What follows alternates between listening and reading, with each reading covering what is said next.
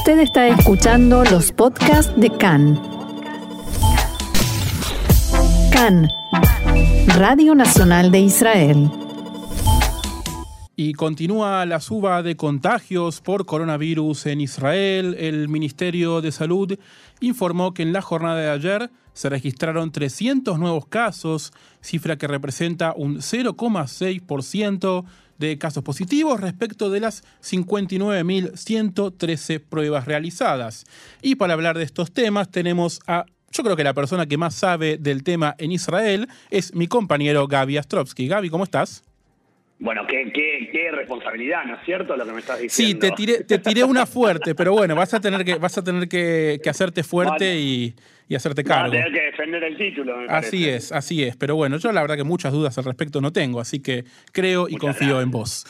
Muchas gracias. Y bueno, vemos que los números eh, aumentan, que superamos los 300 casos, que de alguna manera uno no, no sabemos si preocuparnos o no preocuparnos pero parece que el gobierno insiste en no aplicar nuevas restricciones, ¿no? Que, que todo parece estar, eh, más allá de habernos puesto el barbijo de vuelta en lugares cerrados, eh, todo parece ser más o menos eh, business as usual, dicen en, en, en, en inglés, ¿no? Los negocios continúan.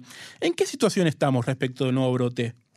Bueno, antes que nada, como contábamos hace algunos días, Diego, el gobierno no quiere utilizar como base de medida la cantidad de nuevos casos diarios. Por eso es muy común que eh, caminando por la calle o incluso charlando con conocidos, uno escuche, no, bueno, pero estamos en 100, estamos en 200, hoy, como vos decías recién, llegamos a 300. Bueno, para que nos quedemos todos tranquilos, o por lo menos para que entendamos de qué estamos hablando, tranquilos claramente no nos vamos a quedar hasta que el coronavirus no sea una pandemia, para que entendamos de qué estamos hablando, recordemos, Diego, como informábamos al principio de la semana, que el gobierno decidió poner un tipo de, eh, de, unidad de medida, por llamarlo de alguna manera. Nosotros tenemos, y siempre tuvimos durante este año y medio, la, la, cifra de casos diarios, por el otro lado tuvimos la cifra de casos graves diarios también, y por el otro lado tuvimos la cifra, ¿se acuerdan como siempre recordamos, del coeficiente, del R-1 sí, o más R. 1?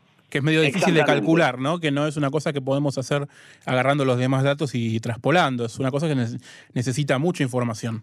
Exactamente, es una, es una fórmula, digamos, matemática que se basa en, en, en, la sumatoria de muchos otros datos que, por supuesto, nosotros seres humanos eh, mortales, comunes, claro. no, no, no tenemos un acceso tanto más fácil que consultando las bases del Ministerio de Salud. Pero la realidad es que de estas tres cifras, lo que hace el gobierno es no utilizar como unidad de medida o como referencia, por llamarlo de alguna manera, a los casos diarios, cosa que sí ocurría durante toda la pandemia. El gobierno de Netanyahu lo que había hecho y que en realidad es algo que eh, en su momento ha tomado la mayoría de los, de los gobiernos en todo el mundo, es medir la gravedad de la situación de la pandemia en base a la cantidad de contagios y de muertos. Claro.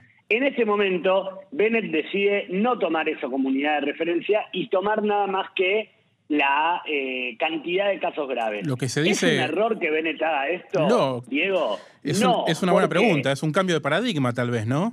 Es un cambio de paradigma. ¿Y por qué este cambio de paradigma? Básicamente porque no estamos aquí en Israel, por lo menos, no estamos en la misma situación ni que el resto del mundo, o, que la mayoría del resto del mundo, ni tampoco en la misma situación que estaba Israel durante todo el 2020 o durante los primeros meses de 2021, cuando todavía recién arrancaba el proceso de vacunación.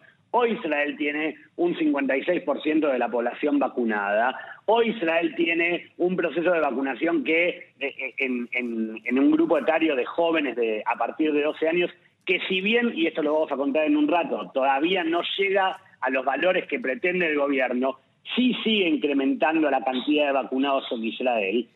Entonces, lo que utiliza Bennett o el gobierno de Bennett como cambio de paradigma es pura y exclusivamente porque hoy Israel no, no le viene mal contar la cantidad de casos graves, porque gracias al proceso de vacunación, cualquier persona, incluso que vacunada, se infecte de coronavirus, va a estar en una situación mucho menos grave que lo que estábamos, que cualquier persona que se podía enfermar hace ocho meses, diez meses, cinco meses. ¿Sí? Claro. Entonces, Claro, claro, sí, sin duda, porque eh, di- eh, el porcentaje de la población vacunada, el, el hecho de que la vacuna incluso protege a pesar de, de dar positivo, hay como un panorama en el que en realidad seguimos siendo la envidia del mundo. Es que es exactamente esto. Y tomando en cuenta este, este número que pretende evaluar el gobierno, que es el de casos graves, la realidad es que si bien los casos diarios siguen subiendo, el número de pacientes en estado grave, ayer, por ejemplo, se elevó de 22 a 29 casos, Claro, de los cuales solamente 17 requieren la asistencia de un respirador y estos datos que estamos dando son oficiales del Ministerio de Salud y son datos a nivel país, no de una ciudad, no de un barrio, a nivel país. claro. O sea, sobre 9.300.000 personas que, que vivimos en Israel, solamente 29 están en una situación grave de coronavirus. Claro, en un ratito te voy a preguntar, no ahora, en un ratito vamos a hablar del famoso semáforo, porque parece estar muy localizado también, ¿no? Parece estar muy localizado en un- algunos lugares puntuales el, el virus, cosa que por ahí pasó mucho al principio, pero, pero ahora parece, con estos números, incluso parece estar raro, ¿no? Exactamente, es más, vos pensás que si la evaluación fuera sobre el total de casos nuevos, Sí. entonces sí se debería avanzar sobre medidas restrictivas o sobre las mismas medidas que, eh, hu- que hubo en Israel, que tuvimos en Israel cuando rondábamos los 5.000 casos o más o menos de casos diarios. Pero el planteo de Bennett sigue siendo esto se soluciona con la vacunación, Claro. con más vacunación. ¿Sí? Ahora, mm, Ahora hay un... tampoco bien. Claro. Sí. Sí, hay de alguna manera. eh, eh, la vacunación no, no va a prever los contagios, porque claramente está pasando que si bien no, no parecen tener síntomas o los síntomas son muy leves, hay una, es una especie de cuenta matemática que la, la vacuna tiene cierto porcentaje de efectividad y que así todo, alguien que está vacunado se va a contagiar. Exactamente, digo, la vacuna, ninguna en el mundo, Claro. no Pfizer, ninguna en el mundo inmuniza en un 100% de efectividad. ¿sí? De hecho, muchos de los casos, seguramente, y, y podemos casi asegurarlo, muchos de los casos de eh, contagios nuevos están vacunados. Claro. ¿Está bien? Ahora, el porcentaje de inmunidad que brinda la vacuna produce que la enfermedad se transite con un grado mucho menor de gravedad Claro. que si no estuviésemos vacunados. Claro.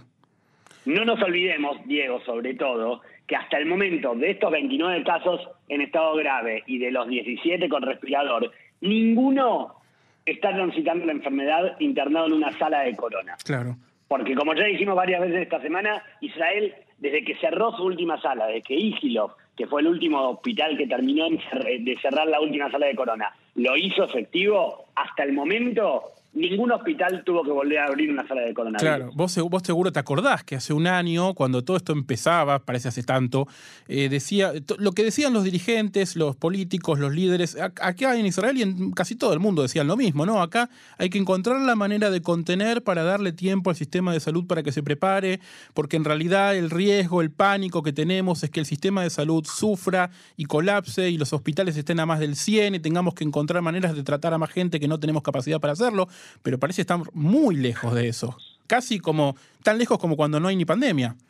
Exactamente, exactamente. Israel hoy no tiene, no te- a ver, no podemos decir no tiene previsto porque todos confiamos en que eh, el gobierno de Israel, más allá de las eh, cercanías o, lejanías que uno pueda tener con cada gobierno a nivel de gustos y, y creencias, eh, entendemos que Israel es un país que todo el tiempo se prepara para eventuales situaciones de gravedad y no creo que Israel no esté preparado Claro. si tuviese que volver a abrir una sala de corona no lo puede hacer en menos de 24 horas. No, Digo, sí, tal cual. eh, Si hay que hacerlo, lo van a hacer. No creo que sea. que, que- que- que les tiemble el pulso, ¿no?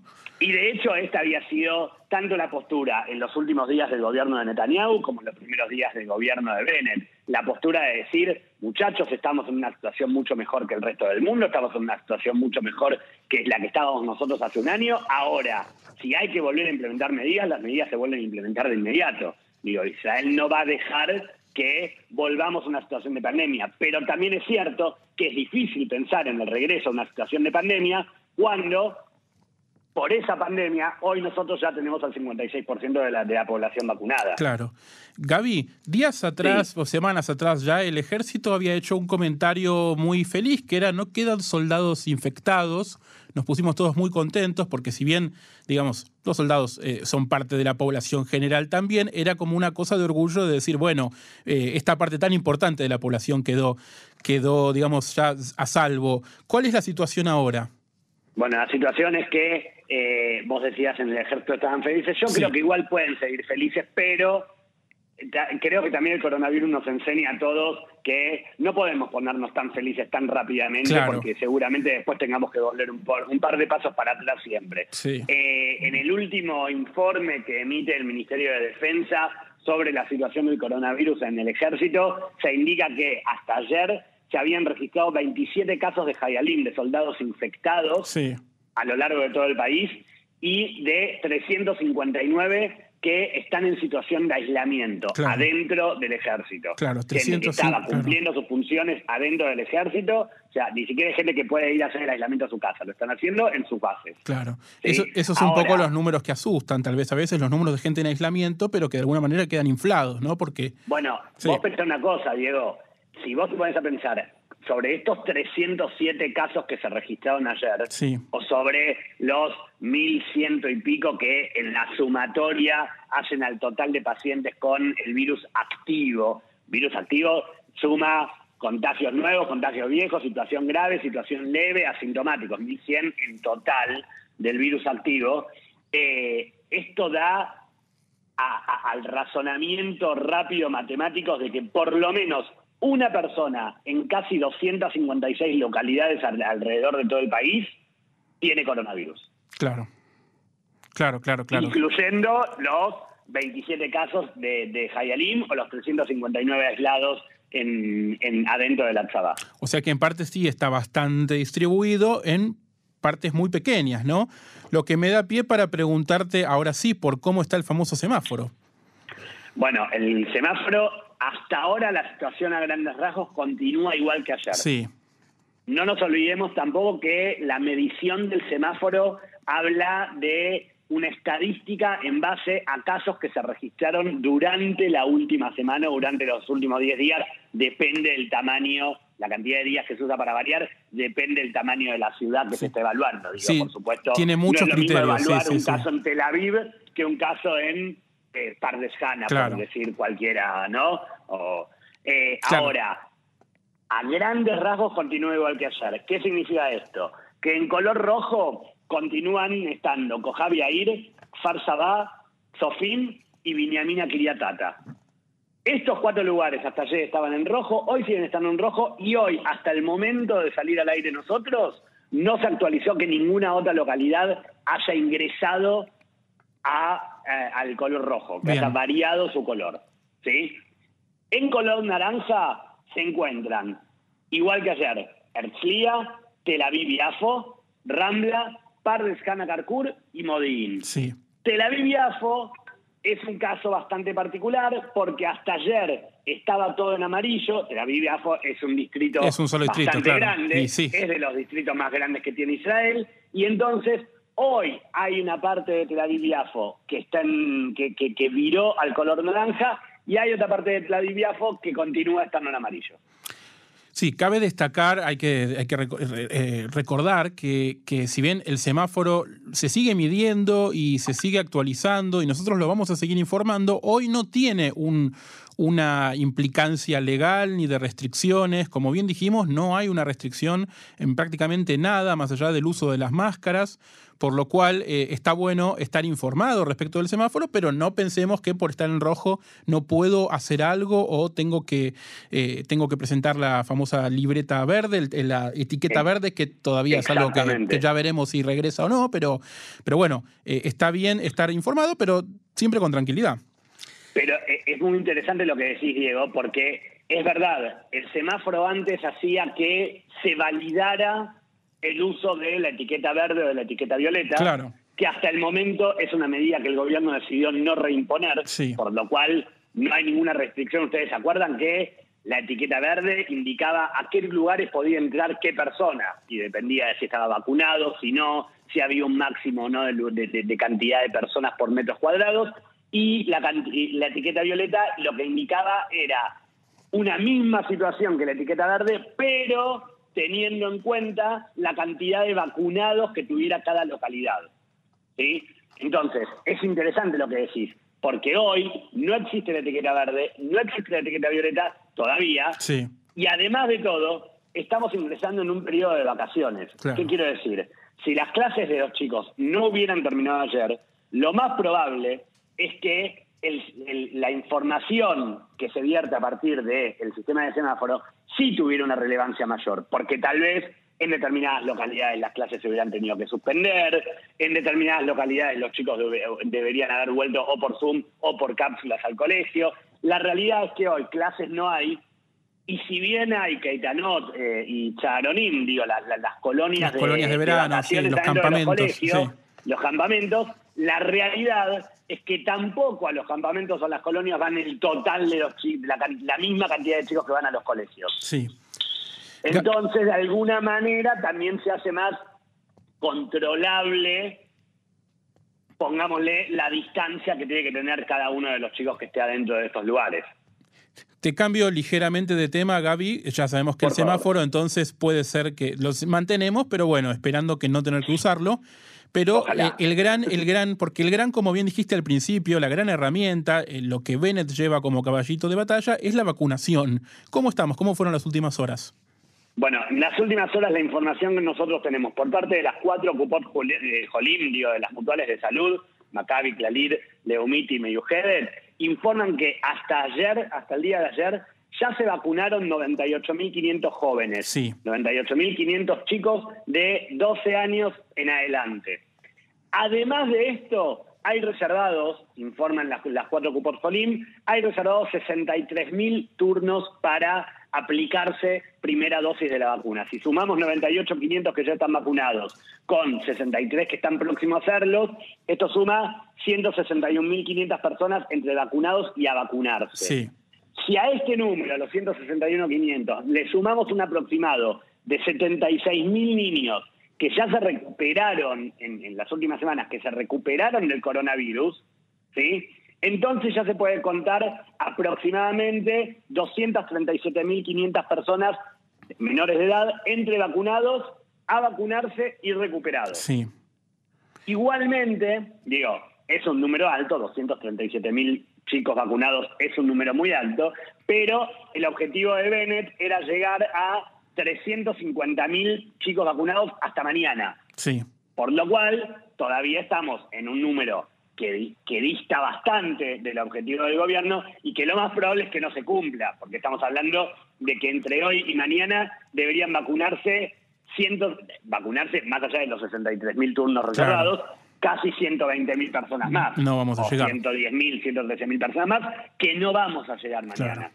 Una noticia que se conoció, referida a esto que contábamos recién, que se conoció en la noche de ayer y que de alguna manera viene a traer un poco de eh, una luz de esperanza en el Ministerio de Salud, es que en la tarde de ayer hubo una reunión entre Jaime Kanievski, el rabino del sector ultraortodoxo, digamos, uno de los mayores referentes del judaísmo ultraortodoxo en Israel, el profesor Ram Balitzer, que es el jefe del equipo de expertos de Maguel Israel, y en la que también estuvo Itai Pesach, que es uno de los directivos, de los doctores más reconocidos del Hospital Shiva Tel Lo que se sabe de esa reunión a grandes rasgos es que Balitzer y Pesach fueron a hablar con Kanievski directamente sobre la vacunación de los jóvenes. Sí.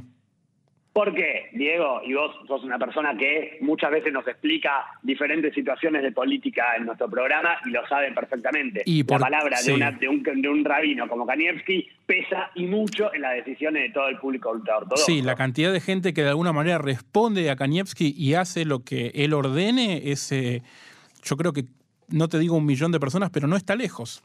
Hablo entre, todos, entre adultos y niños y todo, ¿no? Pero sí. Bueno, si no está lejos, entonces empecemos a no sonreír, pero por lo menos a tratar de, tranquilizarnos un poco, porque después de la reunión se supo que, se supo directamente abiertamente, Kanievski se dirigió en un mensaje a todos los jóvenes del sector ultraortodoxo y los convocó a vacunarse. Bien, bien, bien. Entonces, de alguna manera, si esto pasa y la gente realmente, como vos decís, responde a lo que a las órdenes que imparte un rabino como Kanievski, entonces podría ser sería de esperar, mejor dicho, que la gente, sobre todo los, los jóvenes, los niños, salgan y se vacunen. A ver, esto no deja de hacerme recordar un poco, y Diego, vos te vas a acordar mucho, a los inicios de la campaña de vacunación, cuando todo el comentario era que el sector ultraortodoxo no quería vacunarse y que habían 10.000 o 20.000 o 30.000 personas que todo el tiempo decían que no se querían vacunar y a, los velorios de dos personas del sector ultraortodoxo con casi 100.000 personas recorriendo las calles de Ramat Gan en un velorio multitudinario. Digo, no nos podemos olvidar de eso. Entonces, si no nos olvidamos de eso, que hoy, ayer, para ser más precisos, que en la actualidad una figura como Kanievski salga a pedir a los jóvenes que vayan a vacunarse, da lugar a que desde el Ministerio de Salud se exprese cierta esperanza de que esto traiga un número importante de nuevos vacunados. Sí, también teniendo en cuenta que en su momento, eh, desde el sector ultraortodoxo, accedieron de alguna manera, hablo de cuando empezó la campaña de vacunación, accedieron a bajar el mensaje también, y la población ultraortodoxa fue y se vacunó también. Exactamente. Y bueno, eh, a ver, perdón, perdón que, que agregue esto. No por nada llegamos a un nivel país que todo el país fue verde. Claro, claro, claro. El ortodoxo no deja de ser parte de Israel. No, por supuesto. si estos no se hubieran vacunado, entonces no podríamos haber hablado en ningún momento de todo Israel verde. No, está claro que fue un trabajo de toda la sociedad en conjunto. Y bueno, Gaby, para ir cerrando, porque realmente hemos hecho algo muy completo, pero nos faltó la, la, frutilla del postre, tal vez, que es el lugar más ajetreado del país, me parece, en este momento, que es el aeropuerto de Ben Gurión. ¿Qué pasa allí? Bueno, en el aeropuerto de Ningún parece que, digo, permitámonos este chascarrillo a 10 minutos de cerrar el programa, parece que se convirtió en el lugar al que todos los ministros quieren ir de paseo. No sé si por, será por las ganas de irse de viaje, entonces por lo menos van hasta la sala de embarque, o por qué, pero digo, la semana pasada ya estuvo eh, Bennett, hace dos días estuvo Merab Mijaeli, ayer estuvo Ayelet Chaquet, la ministra del Interior, estuvo recorriendo el aeropuerto y en declaraciones que tuvo después con la prensa que estaba cubriendo la visita, Jaquet señaló que si llegase a existir un aumento significativo de los contagios, consideraríamos desde el gobierno cancelar vuelos o cerrar un poco más el aeropuerto. Sí. Lo que no aclaró es a cuánto tiene que llegar el número de contagios para que este se considere significativo. Es como que si seguimos con lo mismo que decíamos al principio, tanto el gobierno no quiere usar de medida de referencia el número de contagios diarios que tampoco nos informan cuánto sería significativo. Porque digo, si pasamos de 4 a 100, a 200 y a 300, yo, un ser humano normal y mortal, digo, esto ya es significativo. sí, curioso que decir significativo no signifique nada por sí mismo, ¿no? Pero bueno. Exactamente, exactamente. Además, por último, este datito se especula con que muchos más países van a estar incluidos en la lista de los rojos, de los prohibidos, que confecciona el Ministerio de Salud, incluido, se especula, con que incluido esté también los Emiratos Árabes Unidos, que hasta el momento se encuentra solamente en el listado de los países con advertencia. Sí. Hasta ahí. Muy bien. Hasta, ahí me parece que estamos, que, estamos con información completa. Perfecto. Perfecto. No, una más, el turismo a Tailandia, que esto le interesa a muchos israelíes.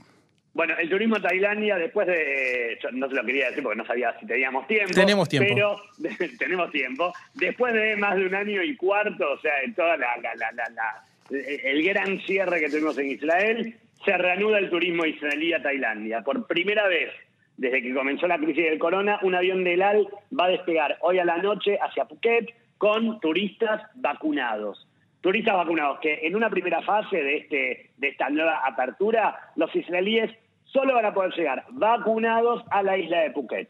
Y aquellos que permanezcan en la isla por más de dos semanas van a poder continuar hacia otros destinos en Tailandia, siempre dentro de Tailandia. No es que van a poder ir a Phuket y de ahí tomarse un avión a cualquier otro destino del mundo. No, solo van a poder viajar a Tailandia y van a poder recorrer el país siempre y cuando tengan dos semanas de aislamiento no aislados, porque van a poder salir en Phuket, pero van a tener que permanecer en, en, Phuket. Buenas noticias para muchos israelíes que realmente son fanáticos de Tailandia y de Phuket. Como eh, Perdón, Diego, que te digo, que esta última cosa. Van a poder ir a, Phuket. Nunca se olviden que persona que viaja con un menor de edad, ese menor de edad, por más que sea un destino permitido, Sí. vuelve al país y se encierra en cuarentena. Así es. Muy claro, como siempre, Gaby Astrovsky, quien eh, no sé qué adjetivo le sigue a completo, pero ese adjetivo más que completo, lo que siga después de completo, eso fue este reporte de nuestro especialista en coronavirus, Gaby Astrovsky, a quien volveré a ver el domingo cuando volvamos a hacer el programa juntos. Mucha- Exactamente, nos vemos todos el domingo, Diego. Que tengan un excelente fin de semana. muchas gracias, Gaby. Shabbat Shalom y nos vemos el domingo.